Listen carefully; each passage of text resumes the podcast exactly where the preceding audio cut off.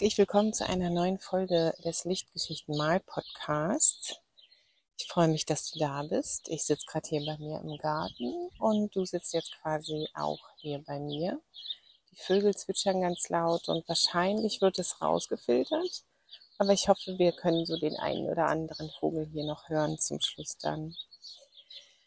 Ja, ähm, wenn du das erste Mal hier bist, freue ich mich besonders. Mein Name ist Antje Gilland und ich finde es schön, dass du den Podcast gefunden hast. Derzeit geht es um Licht in den Podcast-Folgen. Klar, ne, es ist Sommer, die Sonne scheint und als Aquarellmalerin habe ich mich früher mal ganz besonders für die Darstellung von Licht und Schatten interessiert. Also ich bin deswegen überhaupt Malerin geworden, weil ich unbedingt diese Lichtstimmungen immer einfangen wollte. Und letzte Woche habe ich ja schon von der Luftperspektive und ganz allgemein gesprochen, was Licht überhaupt ist. Und diese Woche wird es um Schatten gehen. Bevor ich zu den Schatten komme, wollte ich noch kurz erzählen, wie das dann letzte Woche in Hamburg gewesen ist. Ich war, ich hatte nämlich erwähnt, dass ich jetzt gleich losfahren muss, hatte ich während der Podcast-Folge gesagt ähm, um mich bei den Landungsbrücken in Hamburg mit anderen Malern von der Deutschen Aquarellgesellschaft zum Malen zu treffen. Und dass ich nicht so richtig sicher war, was ich wohl malen werde, weil ich maritime Motive gar nicht so mag. ja, aber die Leute sind halt so lieb und gemeinsam malen ist eine feine Sache. und letztlich ähm, habe ich ein bisschen was Maritimes gemalt. Wir waren bei der Cap San Diego. Das ist so ein ganz großer, ganz großes Schiff. Ich weiß jetzt gar nicht, wie man so ein Schiff bezeichnet. Und haben dort auf den Steganlagen gleich daneben gesessen und ich habe ähm, den Bug gemalt. Nee, das war das Heck, war nämlich das Ruder. Genau, ich habe das Heck von der Cap San Diego gemalt.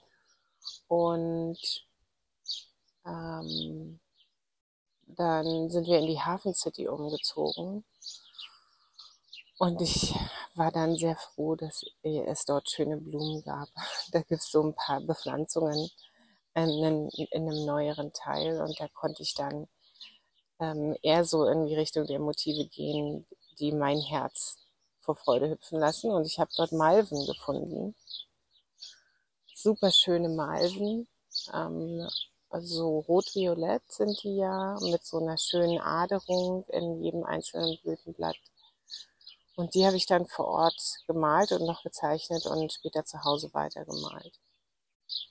Genau, so dass es eben doch dann ein richtig rundum erfüllender Tag war.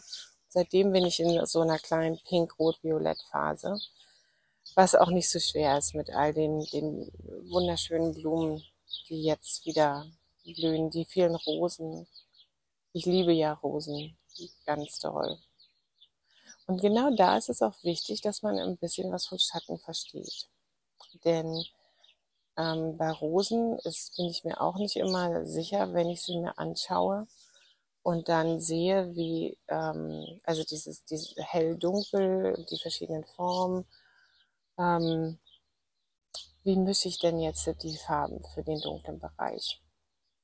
Und ich möchte heute über Schatten sprechen, weil ich denke, wenn man das einmal auch gehört hat, dann hilft es einem dabei, das zu, zu verstehen, was man da sieht. Der Rest ist dann Übung. Ne? Also Sachen sehen und umsetzen können sind dann nochmal zwei verschiedene Paar Schuhe sage ich jetzt auch vor dem Hintergrund, dass ich diese Woche ähm, eine Rose versucht habe zu malen und die Schatten mir da überhaupt nicht geglückt sind. Ja, also ähm, die Schatten sind ja die Bereiche, die auf der lichtabgewandten Seite von Gegenständen entstehen. Und ein ganz gutes Beispiel, so als Ausgangspunkt, um erstmal ähm, Schatten zu verstehen, ist da eine Kugel, die auf einem Tisch liegt. Also so ein, ähm, eine helle Kugel auf einem hellen Tisch. Und wenn jetzt von rechts das Licht kommt, dann fällt auf der linken Seite von der Kugel der Schatten auf den Tisch. Und das ist der sogenannte Schlagschatten. Ähm, dann ist die lichtabgewandte Seite von der Kugel selbst natürlich auch dunkel. Also die ist, hat auch einen Körper. Ähm, äh, Körperschatten ist nochmal was anderes, aber da ist auch ein Schatten. Und ähm, um die beiden geht's jetzt. Also wie sehen die, äh, wie sind die farblich zusammengesetzt? Und das mache ich jetzt mal nicht physikalisch, das ist mir zu kompliziert. Ich bin ja nun doch keine Physikerin. Da geht's jetzt einfach mal darum, wie, wie setzen, ähm, welche Farben befinden sich in den Schatten, wie können wir das malen, ähm, so dass unsere Schatten ganz überzeugend aussehen. Da muss man jetzt unterscheiden zwischen zwei verschiedenen Lichtsituationen. Fangen wir mal an mit dem, was ich gerade gesagt habe. Die Sonne scheint und fällt auf die Kugel von der rechten Seite. Erstmal hast du dann äh, den Schatten, den Schlagschatten auf der linken Seite, der hat ziemlich ähm, harte Ränder. Also es, äh, er ist ein scharf abgetrennter, sehr deutlich erkennbarer Schatten. Das ist das eine. Welche Farbe hat der Schatten? Auf der äh, dunklen Seite von der Kugel ähm, also auf der lichtabgewandten Seite. Ähm, wenn die Kugel jetzt nicht weiß, sondern rot wäre, ähm, dann würde sich dort, äh, hätten wir es dort nicht mit einem Grau-Blau zu tun, sondern mit einem dunkleren Rot. Heißt es, dass du dasselbe Rot nimmst wie im Lichtbereich der Kugel aber dann Neutralfarbe oder sogar Schwarz zugibst? Nein. Es gibt ähm, eine, eine Formel, mit der man Schatten bei Sonnenlicht anmischen kann. Also Schatten in diesen Lichtsituationen enthalten auch die Lokalfarbe, also sagen wir jetzt mal rot, dann enthalten sie ein wenig von der Komplementärfarbe. Das ist bei Rot jetzt grün und blau. Schatten in der Sonne enthalten immer auch blau, weil ähm, das Blau des Himmels und so eine ähm, allüberwiegende Farbe ist, die vorhanden ist. Und vor allen Dingen in den Schatten dann, wo die anderen ähm, Lichtbereiche nicht so eine große Rolle spielen können, weil, naja, weil wir ja im Schatten sind. Also auf der abgewandten Seite von der Sonne wäre die Kugel dann ähm, rot plus ähm, gelb und blau. Das macht ja zusammen grün plus blau. Ähm, Rot und Blau zusammen ergibt ja ein Lila, das strahlt unter Umständen ja ziemlich stark. Mit Grün, äh, also mit noch ein bisschen Gelb, kommst du ähm, da in so einen gebrochenen neutralen Bereich. Immer wenn drei Primärfarben zusammenkommen, Rot, Gelb und Blau, ergibt sich eine ähm, gebrochene Farbe, eine neutrale Farbe. Und ähm, das passt ja auch mit dem, was wir im Schatten sehen. Ne? Das sieht ja immer alles irgendwie grau aus. Aber es ist eben ein Grau, das zu der Lokalfarbe von dem Gegenstand passt. Deswegen würde ich sagen, mal deine Kugel einfach in der ersten Lasur mit der Lokalfarbe, mit dem Rot, die gesamte Kugel. Und dann fängst du an, den Schattenbereich in der zweiten und dritten Schicht extra zu behandeln. Der Schlagschatten, der auf den Untergrund fällt, ähm, da greift dieselbe Formel. Lokalfarbe plus Komplementärfarbe plus Blau, bloß dass die Lokalfarbe da eben die Farbe des Untergrundes ist. Und wenn es jetzt ein weißer Tisch ist oder so, dann haben wir da halt wirklich ein Grau. Also dann ist es so ein, ähm, eine graue Schattenfarbe. Für, für dieses neutrale Schattengrau, für ganz helle ähm, Flächen würde ich immer eine Mischung aus Sienna gebrannt, und Ultramarinblau oder auch Umbra gebrannt und Ultramarinblau empfehlen. Und ähm, ich würde auch empfehlen, das, das zu mischen, denn ähm, Schatten variieren in ihrer Intensität. Da, wo sie anfangen, also da, wo der Schlagschatten jetzt an der Kugel ähm, anheftet, an der, an der Unterseite, da ist er am dunkelsten. Und dann äh, mit größerer Entfernung von dem Gegenstand, der den Schatten wirft, wird er ein wenig heller. Und manchmal hat man auch den Eindruck, dass er ähm, ein bisschen ähm, farbiger wird. Das muss mal gucken, das ist nicht immer der Fall. Manchmal sieht er ein bisschen blauer aus oder auch ein bisschen violetter, je nach Tageszeit. Und ähm, genau. Bei bedecktem Wetter ist, die, ist es ganz was anderes. Also ähm, bei bedecktem Wetter haben wir keine, äh, keine harten Ränder an den Schatten und die Schatten sind auch nicht so groß, weil das Licht nicht so kräftig ist. Es ist ja eine gedämpfte Lichtquelle, wenn es bedeckt ist. Das ist das eine.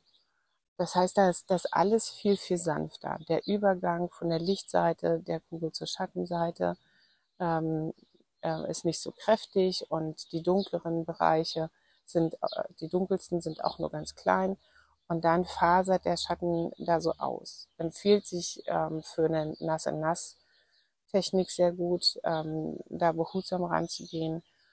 Und ähm, da ist die ähm, Zusammensetzung der Schattenfarbe aber auch eine andere. Denn bei bedecktem Wetter sind die ähm, sind alle Lokalfarben schon kühl, weil das Licht kühl ist.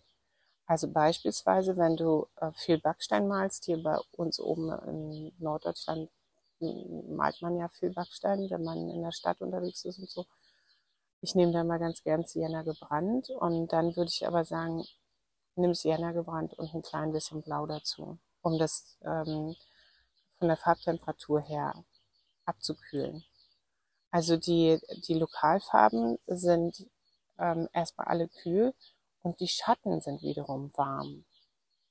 Das ist ähm, ganz interessant, ähm, dass ich, ich habe versucht, mir das zu erklären. Ich habe dazu keine Erklärung gefunden, warum das so ist. Vielleicht, weil das kühle Licht, ähm, äh, das bei bedeckten Tagen herrscht, in den Schatten tatsächlich nicht hineinreicht. Und dann hast du zwar vielleicht ähm, eine nicht super warme Lokalfarbe, was weiß ich, irgendwie ein, ein Blau oder ein Smaragdgrün oder so, aber dann ist es im Schattenbereich immer noch nicht so kühl wie da, wo das Licht hinfällt. Bei dem Beispiel mit, mit Backstein ist es dann so, dass, dass du im Schattenbereich dann wirklich einen wärmeren und dunkleren Sienna Gebrandton nehmen könntest als im Lichtbereich beim bedeckten Tag. Also das ist ein, ähm, das war mir wichtig, das auf jeden Fall mal zu erwähnen, weil äh, ich, ich schon oft gefragt wurde, wie sieht denn das aus mit Schatten und wie war nochmal die Schattenformel, Antje? Genau, es, es gibt diese, äh, die, diesen Tipp, Schatten so zu malen, Lokalfarbe plus Komplementärfarbe plus Blau. Ähm, aber eben ähm, für sonnige Lichtverhältnisse. Bei Schatten ist es ein bisschen anders. Also nochmal kurz zu der Terminologie. Die Lokalfarbe ist die Farbe, die der Gegenstand hat, wenn, ähm, wenn nicht total gleißendes Sonnenlicht auf ihn rauffällt, weil darüber hatte ich, glaube ich, letzte Woche gesprochen, dann wird er ja ausgeblichen. Dann ähm, geht es ja immer in so einen ganz hohen Tonwert, äh, also ganz hell und äh, wenig Farbe. Also in so einem mittleren Licht das ist die Lokalfarbe von dem Gegenstand. Die Komplementärfarbe ist ähm, die, die im Farbkreis direkt gegenüber liegt und die die fehlenden beiden anderen Primärfarben enthält. Also bei Rot habe ich ja gesagt, es ist grün. Grün ist gelb und blau. Und dann haben wir drei Primärfarben. Die ähm, anderen ganz bekannten ähm, Komplementärkontraste sind Gelb und Violett und Blau und Orange. Also ähm, da weißt du dann schon, wenn du, da kannst du das, kannst du dir dann alles ein bisschen merken, wenn du da einen orangenen Gegenstand hast und die Komplementärfarbe ist blau, plus Blau, okay. Da hast du dann eben eine Schattenfarbe, die sich aus Orange und Blau zusammensetzt. Bei einem gelben Gegenstand ähm, da ist die Komplementärfarbe Violett und äh, da brauchst du gar nicht großartig ähm, viel mischen. Dann nimmst du einfach gleich Violett, weil Violett enthält schon Rot und Blau. Das müsste dann vielleicht ein Blau-Violett sein und kein Rot-Violett. Denn du weißt ja, ähm, ähm, Aquarellfarben sind transparent und wenn du die übereinander lagerst, ähm, dann äh, ergeben sich Farbmischungen. Selbst wenn du jetzt zwei reine Farben übereinander lagerst, so wie ein Gelb und ein Violett, lagerst du übereinander, dann wird da eine neutrale Farbe im Auge des Betrachters draus oder auf dem Papier. Das bringt mich jetzt zu dem anderen Hinweis. Schatten sind auch ähm, Licht. Ähm, okay, das macht jetzt nicht so richtig Sinn. Also es ist ähm, ratsam zu versuchen, Schatten transparent zu malen. Also nicht mit deckenden Farben und auch nicht ähm, mit mehreren Schichten. Ich sage das jetzt deswegen, ich habe ja vorhin bei der Kugel gesagt, dass man in mehreren Schichten den Schatten ausarbeiten kann. Ne? Ich würde das, glaube ich, auch echt machen. Aber bei, bei sowas wie einer Rose, also bei einer Blume, da ist mir jetzt gerade klar geworden, ähm, ist es nicht so hilfreich, äh, arg viel, viele Schichten in den Schatten reinzuarbeiten. Ähm, oder wenn ich das in Zukunft nochmal mache, dann muss ich mich halt bemühen, die, die Struktur der, des Rosenblattes ähm, trotzdem weil die haben doch so kleine Adern und sind so, so kleine Erhebungen und so, die dann auch im Schatten beizubehalten und dann nicht nur äh, kräftig meine Schattenfarbe rauf zu tunken. Also Schatten sind auch Licht, meine ich in, in dem Sinn, dass, dass sie auch so eine feinstoffliche Qualität haben.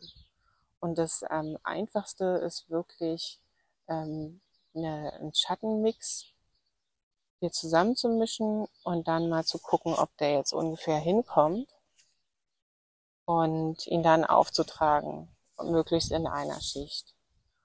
Und da dann, ähm, während er feucht ist, ähm, am, am Ursprung des Schattens äh, gleich noch ein bisschen nachzudunkeln. Das geht ja. Wenn du ein gutes Aquarellpapier hast, dann äh, kannst du ja da noch eine Weile reinarbeiten, ohne dass ähm, da Kohlköpfe entstehen oder so. So Ausblühung von zu viel Wasser. Genau. Ähm, jetzt ist mir gerade noch eingefallen, ich hatte ja vorhin gesagt, dass bei sonnigem Wetter die Schlagschatten von Gegenständen gestochen scharfe Ränder haben. Das, geht, das trifft natürlich nur zu, wenn der Untergrund auch eben ist. Ne? Und was so richtig toll ist jetzt gerade in der Landschaft, ist ja, dass du so durch so Alleen fährst und ähm, jeder Baum wirft da so seinen Schatten und dazwischen ist wieder so ein bisschen dicht. Und da in, in der Darstellung ist es ganz schön, ähm, da kannst du eigentlich erstmal da deine ganzen Gräser malen und ähm, immer schön den, die Luftperspektive beachten, wie es so nach hinten geht, dann wird das weniger farbintensiv und ein bisschen blauer und so. Und dann setzt du da noch die Schatten rauf. Und die sind ähm, dann eben, also da sieht man ja auch einzige, einzelne helle Gräser und einzelne Gräser dann wieder sind dunkel. Also da kannst du so ganz locker mit der Vegetation mitgehen und hast dann eben keine gestochen scharfen Ränder.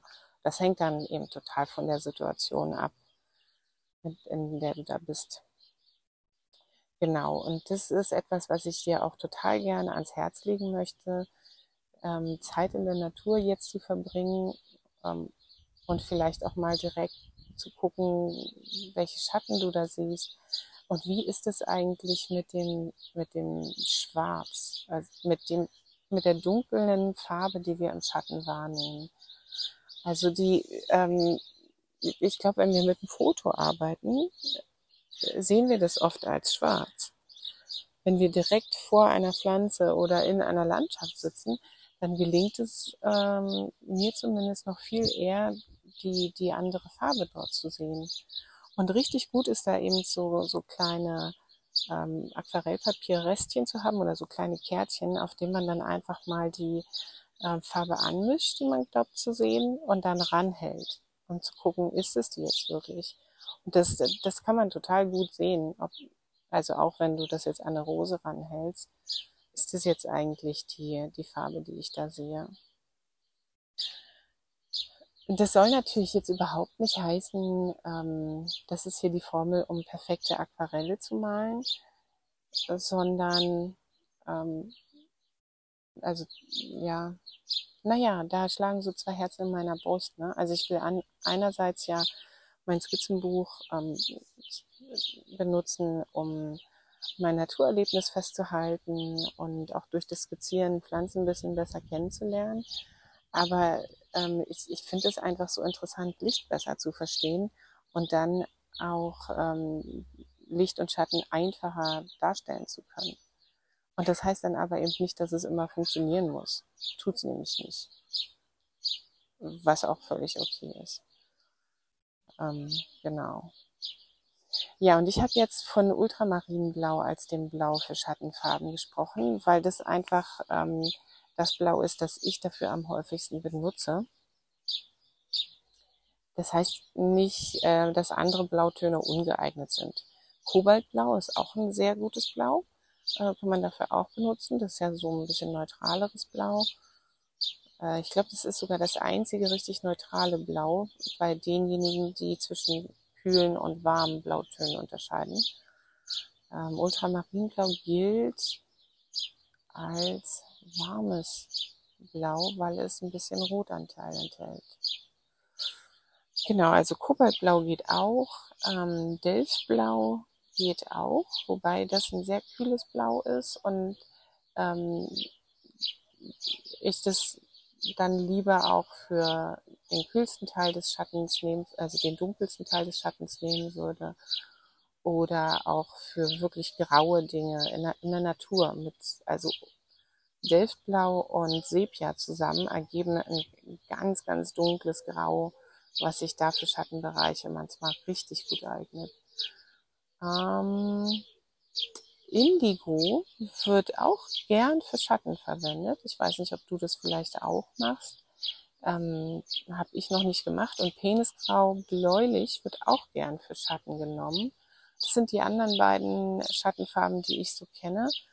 Und was ich mich jetzt mal gefragt habe, ähm, wenn du eine von den beiden Farben verwendest für Schatten, wie, wie benutzt du die dann? Benutzt du die ähm, zusammen mit der Lokalfarbe und mischst daraus eine, eine Schattenfarbe? Weil ich glaube, das, das würde auch gut gehen. Äh, die ist dann, ja, also weiß ich gar nicht. Was ist denn das für eine Schattenfarbe? Ich, ich, ich habe die beiden Farben halt nicht in meiner Farbenpalette. Ich kenne die nicht so gut.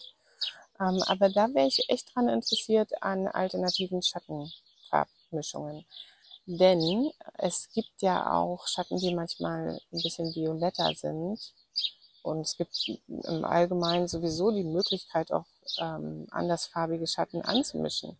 Also ähm, ich habe jetzt über so eine gewisse Norm für Schatten gesprochen. Das heißt ja nicht, dass, dass das die einzige Möglichkeit ist.